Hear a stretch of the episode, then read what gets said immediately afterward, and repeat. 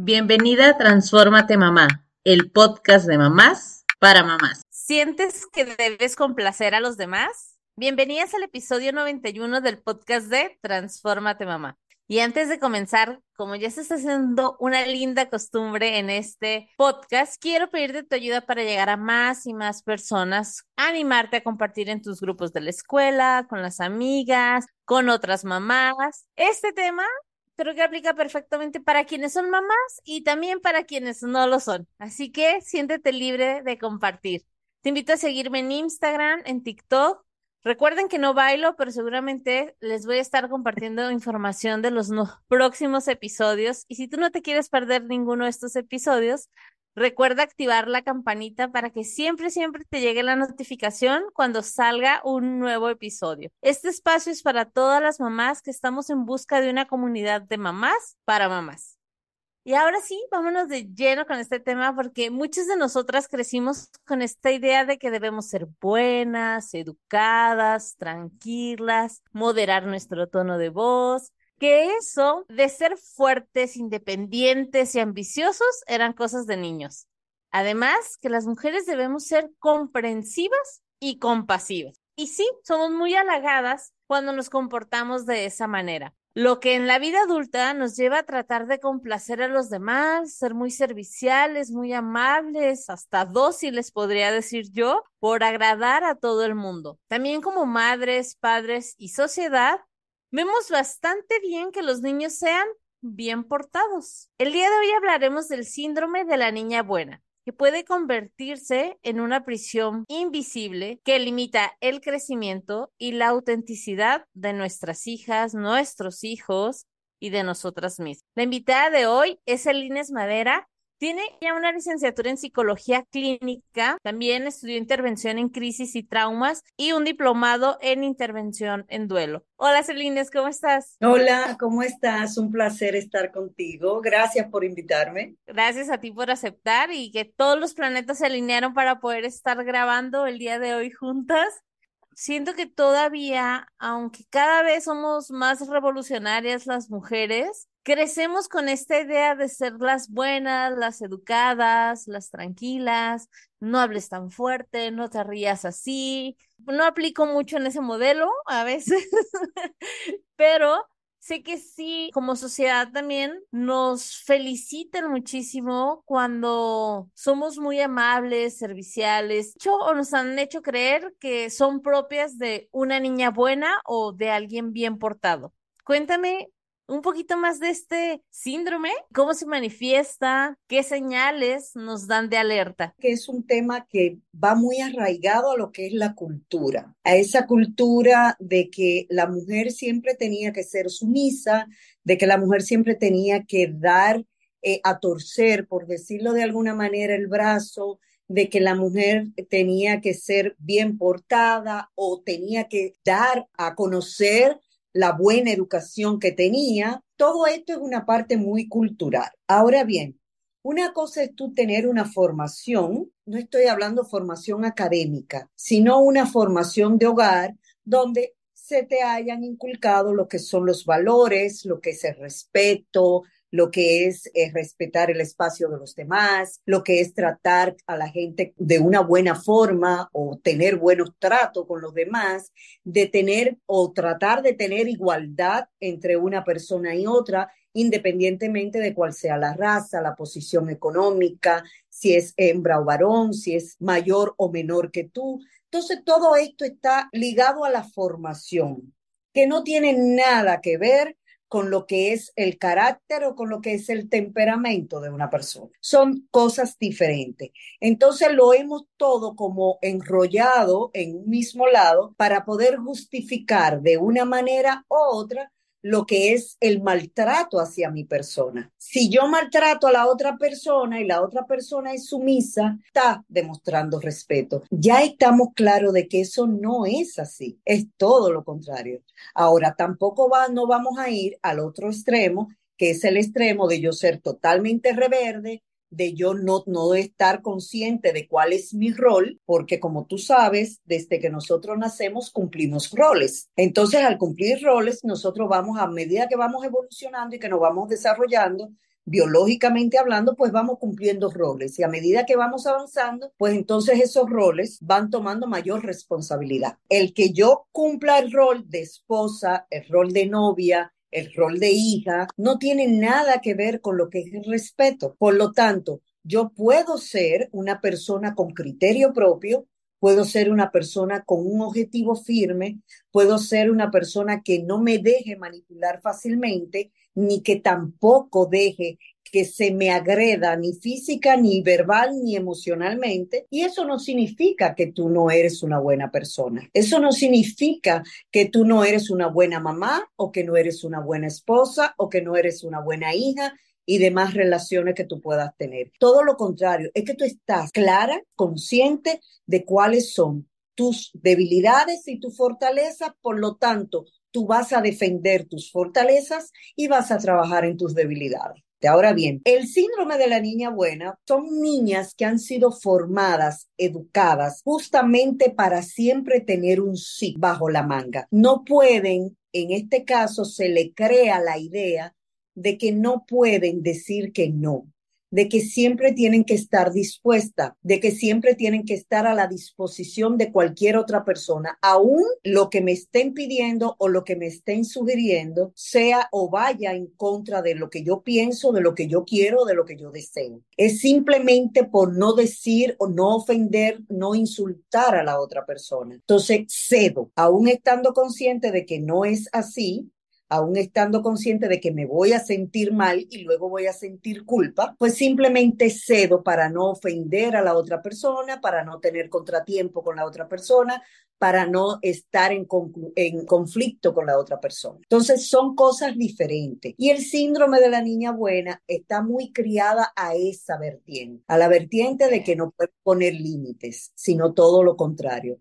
Tienes que dejar que te guíen totalmente, aún no estando tú de acuerdo con eso. Por lo que estuve más o menos investigando, no solo aplica en niñas, que normalmente es como la mayoría de las ocasiones, pero eh, cuando nosotros estamos como mamás, papás o simplemente como sociedad, como aplaudiendo la obediencia, estamos eh, fomentando algo del síndrome de la niña buena. ¿Son este tipo de actitudes las que causan este síndrome? Claro, porque es que le estamos quitando el ser a la otra persona. No lo estamos dejando ser, porque todo lo podríamos hacer siempre y cuando sea bien guiado y siempre se respete lo que es el ser y el querer de la otra persona. No es que con esto, ojo con eso, no es que estoy diciendo, deje ser a ese niño, deje ser esa niña y que se le vaya de la mano. No, todo con sus normas y sus reglas claras, pero que ellos entiendan de una u otra forma de que hay cosas que tenemos que cumplir. Por eso los seres humanos tenemos derechos y deberes. Para nosotros poder exigir, tenemos que, que cumplir o, exigir nuestros derechos, tenemos que cumplir con nuestros deberes. Entonces, tiene que haber un balance en lo que yo hago y en lo que yo exijo. Entonces, el niño tiene que, claro, el niño tiene que estar claro que papá y mamá le va a dar la oportunidad de que él se exprese y que él actúe de acuerdo a su convicción, ¿verdad? O de acuerdo a lo que yo le he enseñado, porque ojo con él, los niños son los reflejos de los padres. Si usted le enseñó a su hijo a ser bien portado, a estar de acuerdo con algunas cosas, también se le debe de enseñar a qué no debe hacer. En el caso del síndrome de la niña buena, es que le enseñamos a solamente dar, pero ella no es capaz, o él, porque hay también en varones, o se puede dar en varones. Lo que pasa que aquí influye un poquito más lo que es la cultura, como decíamos al principio. En el caso del niño, pues que el niño entienda que hay una parte donde él es que tiene que hacerse responsable de poner sus propios límites. Entonces, si le enseñamos eso, el niño va a saber diferenciar. Ahora, si solamente le enseñamos que siempre tiene que ceder, que siempre tiene que dar, pero que no es merecedor de recibir, entonces el niño va a caer en lo que es el síndrome de la niña buena. En varios episodios siempre hablamos de este tema de los límites y que ellos también aprendan a decir que no y que cada vez no sé, trabajamos más los papás para que ellos puedan también tener su criterio, cuestionarnos y entender que está bien que nos cuestionen. Al final, todavía siento que hay, habemos muchas personas adultas que podemos tener ciertos comportamientos con esto de querer ser las niñas buenas en la sociedad, de cumplir con estas expectativas que nos han dicho y cómo yo como una mujer adulta pudiera darme cuenta si tengo este síndrome o si estoy cayendo en actitudes que pudieran parecer del síndrome de la niña buena. Cuando yo en un momento determinado o en varias oportunidades de la vida, yo no me siento bien con lo que estoy haciendo. Si yo no me siento bien conforme, acorde a lo que yo deseo, pues entonces probablemente le estoy dando el control de mi vida a cualquier otra persona. Y por lo tanto no lo voy a disfrutar, no lo voy a disfrutar. Van a venir otros sentimientos, van a venir otras emociones que me van a invadir y me van a afectar a lo que es mi comportamiento. Si yo cedo todo lo que yo deseo a otra persona y me rijo por lo que la otra persona quiera, desee o, piense hacer, pues entonces obligatoriamente en este caso yo estoy siendo, eh, vamos a decir que manipulada o guiada por otro ser. No estoy siendo yo. Y si automáticamente tú dejas de ser tú con tus virtudes y tus defectos, porque todos los tenemos, no importa dónde estemos, ni la edad que tengamos, ni mucho menos. Entonces, si yo esas virtudes y esos defectos, yo no puedo sanarlo o no puedo reestructurar mi manera de hacer las cosas, pues entonces simplemente porque yo estoy cediendo mi control. O sea, esta incapacidad de poder decir que no ante lo que me solicitan los demás y cuando rompemos nuestros propios límites en la vida adulta, puede ser una de estas características por lo que me estás comentando, ¿no? Que en muchas ocasiones vemos bien el siempre querer quedar bien con todos. Y fíjate que este tema, te comparto que salía también porque hablando con una amiga, ella me decía que su niña últimamente estaba tomando ciertas actitudes donde no quería quedar mal justamente con los demás o con las expectativas que tenían los demás de ella. Y no solamente, y no tanto en casa, de hecho, porque conozco a esta amiga y hablamos mucho, pero sí como en esas expectativas que a veces también te ponen en la escuela de, ah, mira, ella siempre se porta bien, ah, mira, es, ella siempre saca muy buenas calificaciones, ¿no? Comienza a ser la niña ejemplo del salón como este tipo, que a veces justamente no solo es lo que hacemos en casa, sino también como sociedad, a la niña le estaba causando esto de, no, es que yo no puedo fallar, o sea, yo no me puedo equivocar, yo tengo que comportarme de tal manera porque pues eso es lo que premian en la escuela o en los diferentes eh, lugares donde socializamos, ¿no? El clásico de, ay, mira, es que tu niña siempre se porta muy bien, es la más tranquilita, nunca pelea. Y esto que lo, lo hacemos ver como, wow, Qué bueno que sea así, también portadita. Por eso es la necesidad también de hablar de este tipo de temas que a veces no solo es como en casa estamos educando y creando a nuestros hijos, sino también como sociedad los comentarios que llegamos a hacer, que para los niños, claro, que le están diciendo que es el ejemplo a seguir y que mira qué bien se porta, pues llega a ser un estímulo en dado momento para creer que tiene que siempre ser así y que no se puede equivocar. Eso que tú acabas de decir es muy importante. ¿Por qué? Porque recuerda que el niño aprende de lo que nosotros los adultos le enseñamos. Entonces, eso que tú acabas de decir no es una creencia ni un deseo del niño. Eso que tú acabas de decir es una creencia y un deseo de los padres. Entonces, el niño no nace o nosotros los seres humanos no nacemos para ser perfectos, nacemos para ser felices. Y un niño con ese tipo de presión y ese tipo de discurso lejos de ser un niño feliz, es un niño totalmente infeliz. ¿Por qué? Porque para padres que nos empeñamos, me voy a incluir porque, ¿verdad? Ni modo, porque para los padres que se empeñan en que el niño sea perfecto, lo que le están es creando una presión inmensa que luego, más adelante, cuando el niño comience a ver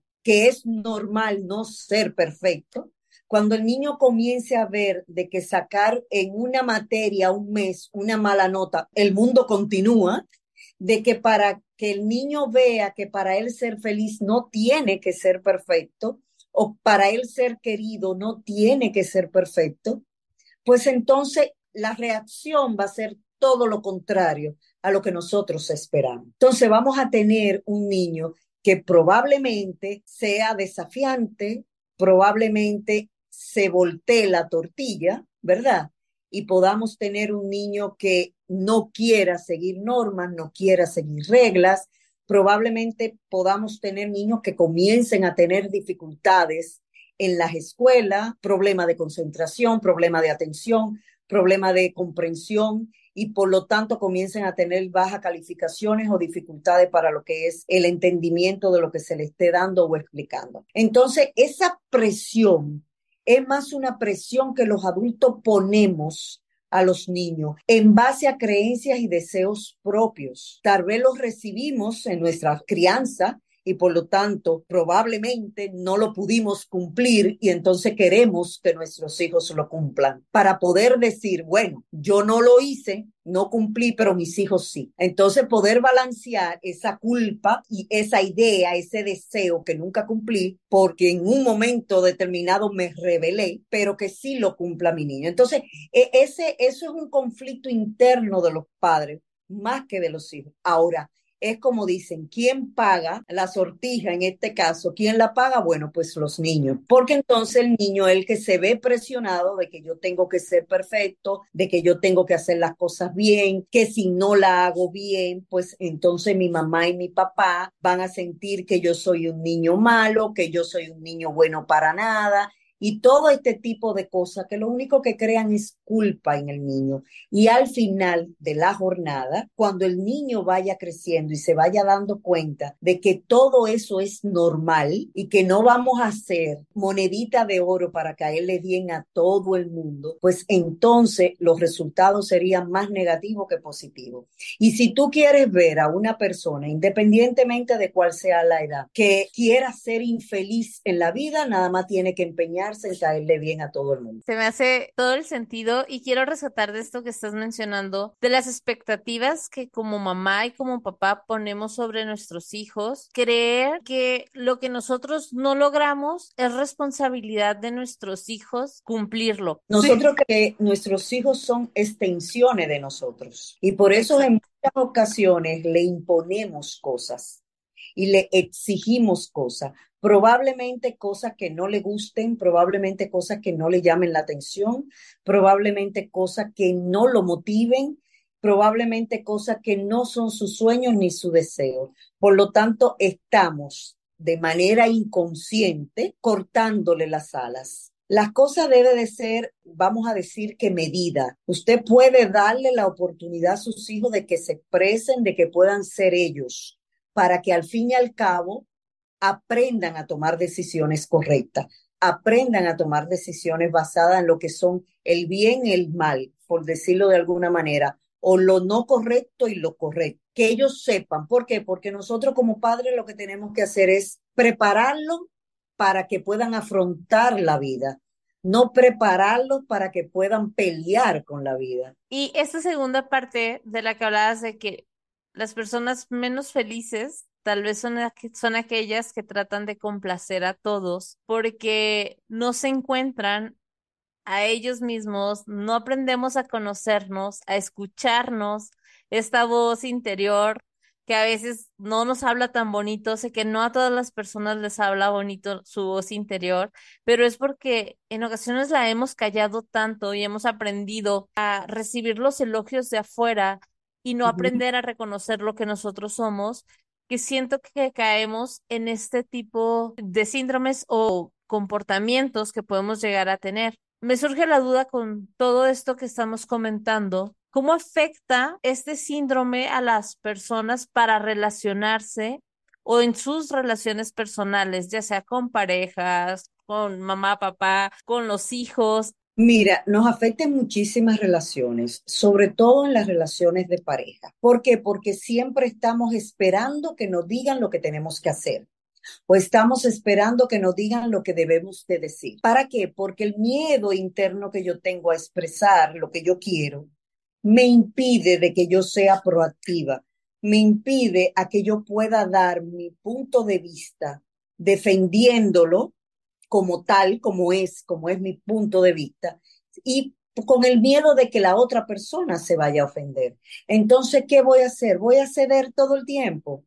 Si la otra persona dice que es rojo, aún yo estando consciente de que es azul y aún yo sintiéndome incómoda, pues voy a decir que es azul o no voy a decir que es rojo, ¿me entiende? Dependo obligatoriamente de la otra persona con el simple y llanamente para no tener conflicto con ellos. Y eso me hace a mí una persona vulnerable, porque entonces la otra persona se va a dar cuenta de que yo no tengo un criterio propio, de que yo puedo ser fácilmente manejable, de que a mí me pueden manipular y que yo siempre voy a estar ahí para cualquier ocasión que me quieran tener ahí. Entonces, en este caso, para las relaciones de pareja es sumamente dañina, sumamente tóxica, porque entonces tú vas a ceder tu espacio y vas a ceder tu control a lo que la otra persona diga, independientemente de cuál sea. Entonces, todo lo tuyo va a ser sí, lo que fulana diga. Y tú no vas a poder decir en ningún momento, pero no porque no lo puedas decir, es porque tú misma te estás limitando a decirlo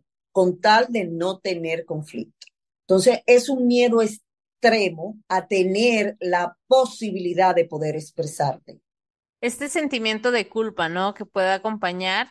Luego de no hacerlo, entonces sí viene el sentimiento de culpa, porque entonces comienzas de manera eh, individual, de verdad, de manera interior, tú comienzas a decir, debí de decirle, mira ahora, mira lo que pasó, o mira esto, o cualquier cosa que pase, pues entonces tú comienzas a echarte la culpa. Y lo peor que puedes hacer es no hacer lo que tienes que hacer para luego entonces echarte la culpa. Siento que en las relaciones de pareja, y no sé qué tan, qué tanto se pueda dar, pero también en las relaciones de amistades, este síndrome que al final, las amistades siempre las tenemos como en un pedestal súper bonito, y en otro episodio hablaba de esto, de que en nombre de las amistades y las mejores amigas, a veces cedemos ante cuestiones que ni siquiera nosotros estamos convencidas no queremos dar otra opinión, no sé, eh, justamente tal vez por todo esto que nos han enseñado, como decirle a alguien, híjole amiga, no, te estás equivocando, ¿no?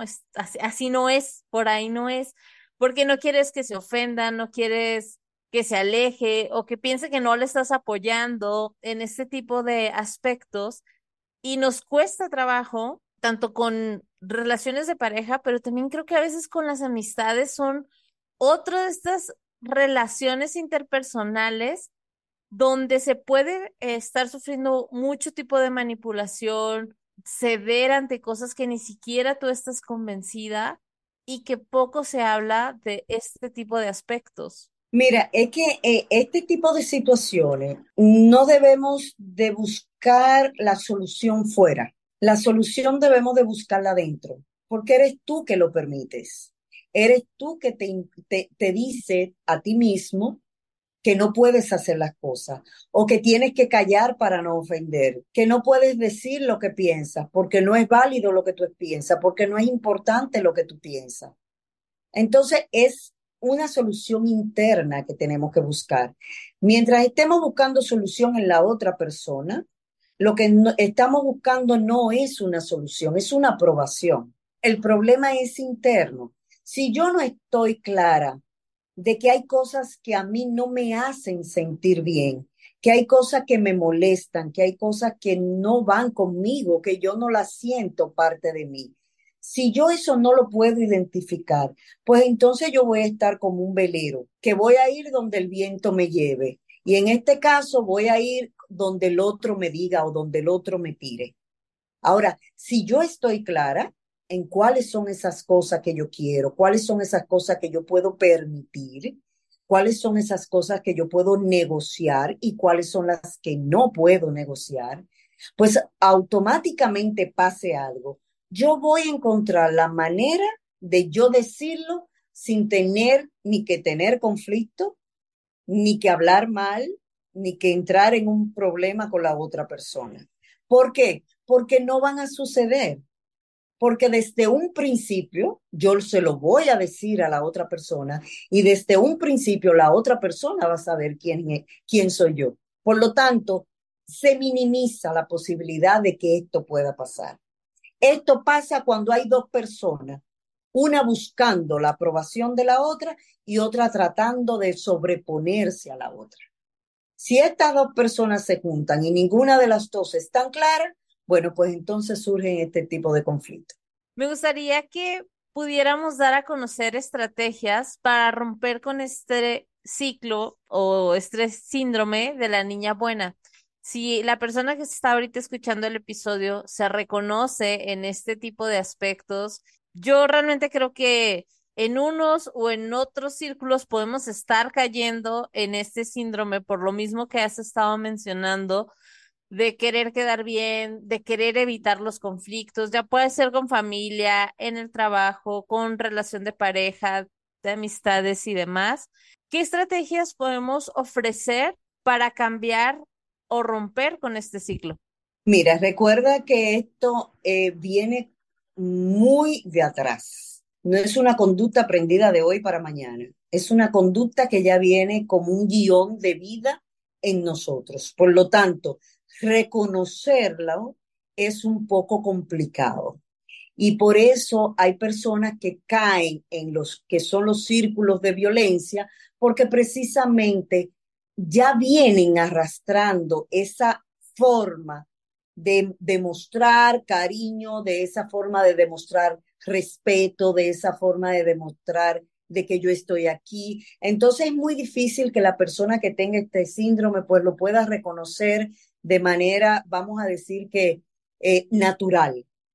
Por lo regular tiene que pasar cosas muy fuertes, como nosotros le decimos, tiene que tocar fondo, tiene que haber una desilusión muy grande, tiene que haber un despertar muy profundo para que la persona diga, pero espérate, es que esto no es lo que debe de ser. Por lo tanto, es, esa parte es un poquito complicada. Ahora bien, lo más recomendable es uno ir a terapia, porque esto es como tú quitarte un chip que vienes trayendo desde tu infancia para volver entonces a reestructurar tus pensamientos y poder entonces reestructurar tu vida y ver la manera de tú socializar de otra forma, verla con otros ojos, verla con otra perspectiva, porque mientras estés en esa perspectiva no lo vas a ver, porque simplemente es tu forma de ver las cosas. Entonces, por eso se hace tan difícil que la persona los reconozca. Por lo regular, dicen por ahí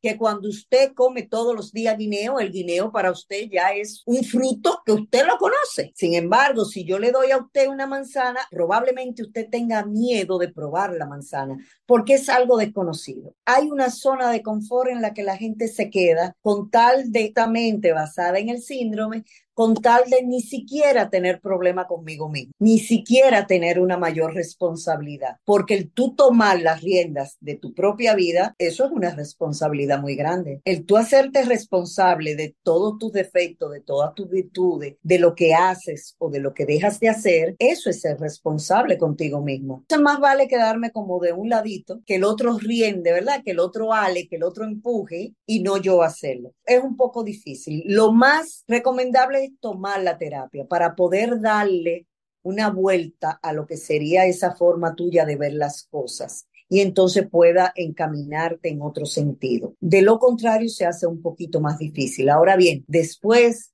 que ya tú los reconoces, pues entonces ya tú llevas el 50% de la caminata ganada. Si no reconocemos que estamos bajo este tipo de efecto, bajo, de, bajo este tipo de situación o de relación, pues entonces no vamos a poder avanzar, porque todo lo que el otro me diga no va de acuerdo con todo lo que yo sé. Se vuelve pues así, un círculo vicioso, supongo, en esto de dejar también a los demás tomar la decisión por nosotros. Digo, también he escuchado este clásico de quedarnos en el papel de víctimas, aunque suene feo, y sé que a muchas nos va a incomodar esto, pero llega a ser cómodo estar en el papel de víctima. Hay muchas personas que, que lo hacen en su guion de vida.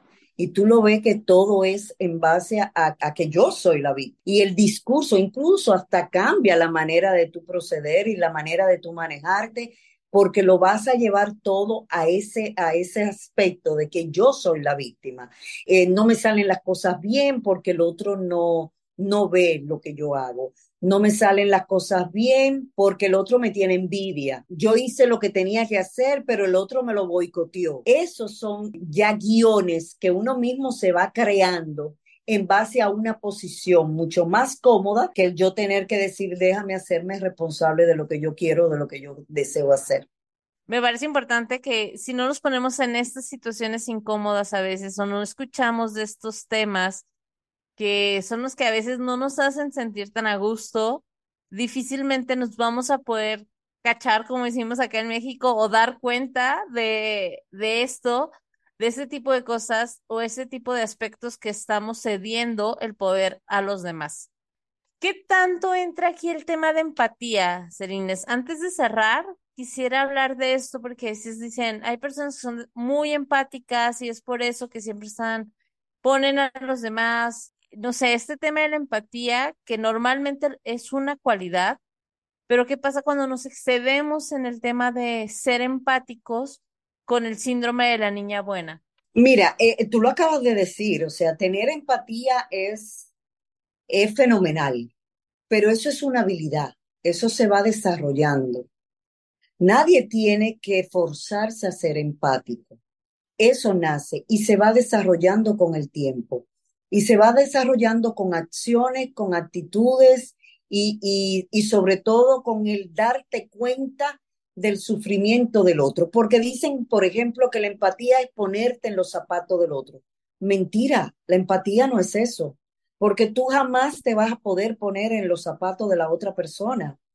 Lo que cada persona vive son experiencias y, vivencias muy de cada quien. E incluso la, la interpretación que nosotros les, les damos a, a algunos hechos que podamos vivir, aún viviendo el mismo hecho, la interpretación es diferente. Por lo tanto, yo no puedo ponerme los zapatos tuyos. ¿Qué yo debo de hacer? La empatía es yo entender que tú estás pasando por una situación difícil y en qué yo puedo ayudar. Es eso simplemente. No es tratar de tú ponerte en el zapato del otro, porque entonces en ese caso tú lo que estás es tratando de sustituir el dolor del otro y no lo vamos a poder sustituir. La empatía juega un papel importante en esto del síndrome de la niña buena, siempre y cuando se esté claro de que yo voy a entender el dolor de la persona, pero yo no la voy a victimizar ni tampoco, ni tampoco voy a sustituirla a ella. Yo puedo ayudarla y que ella entienda o él entienda de que puede salir de esa situación, de que si se siente mal, el objetivo es que se sienta bien, de que si está incómoda, el objetivo es que no esté incómoda, de que si ella quiere hacer algo o él quiere hacer algo, que esté consciente de, que lo, de qué es lo que va a hacer o qué es lo que quiere. En eso sí yo puedo ayudarla, pero no tiene mucho que ver una cosa con la otra en el sentido de que yo me voy a poner en los zapatos tuyos para yo poder justificar que tú estés mal. No ayudamos a entonces, la empatía se tiene que ir desarrollando. No nace de la mañana, eso es igual que la resiliencia, no nace de la noche a la mañana. Todos somos resilientes. Lo que pasa es que uno la trabajamos y otros no. Vamos en serlo y otros no. Es como un músculo, ¿no? Exactamente. Y, y aparte de eso, todos podemos desarrollar habilidades más que otras, siempre y cuando sea del interés de la persona. Si yo quiero ser empático, yo puedo desarrollar la empatía. Si yo quiero ser resiliente, yo puedo desarrollar la resiliencia. Pero eso se trabaja. ¿Por qué? Porque las cosas emocionales son procesos, no nacen de la noche a la mañana, no se crean de la noche a la mañana. Tú puedes venir de nacimiento con una predisposición a la empatía o con una predisposición a la resiliencia, pero si tú no haces ningún tipo de esfuerzo, eso ahí se queda, ahí muere. Nosotros a veces somos expertos, expertos y tenemos posgrado y tenemos eh, doctorado y tenemos de todo en decirle a la otra persona lo que debe. Sin embargo, cuando se trata de nosotros interiorizar y darnos cuenta de las cosas, de nuestros errores, de nuestras fallas, pues entonces ahí somos totalmente analfabetos. Y ahí caemos entonces lo que es el analfabetismo emocional. Es como darnos cuenta en realidad para poder crecer y evolucionar en ese aspecto. y me encantaría hablar de ese tema. Seguramente te voy a invitar a otro episodio para hablar porque siento que estos temas al final siempre se van conectando de alguna o de otra manera cuando hablamos de los límites, cuando hablamos de cómo toda la cuestión emocional se va interconectando un tema con otro. Algo que mencionabas también al inicio, no es el hecho, con el tema de los límites lo he aprendido mucho más. No se trata de ser mega estricto ni dejarlos ser animalitos del campo a nuestros hijos, sino es encontrar un punto medio entre dejarte ser, pero que hay un muro de contención como mamá y papá te lo vamos a poner, porque todos los extremos son malos y a veces nos cuesta trabajo entender esta parte, ¿no? De que para un lado ni para el otro tanto tampoco. Lo que pasa es que recuerda que eh, nosotros a veces creemos que siendo eh, fuertes vamos a educar. Sin embargo, lo que nosotros, eh, nuestros hijos necesitan son reglas claras, límites claros. Y no significa que seamos fuertes. Lo que tenemos que ser es firmes, que son dos cosas también diferentes.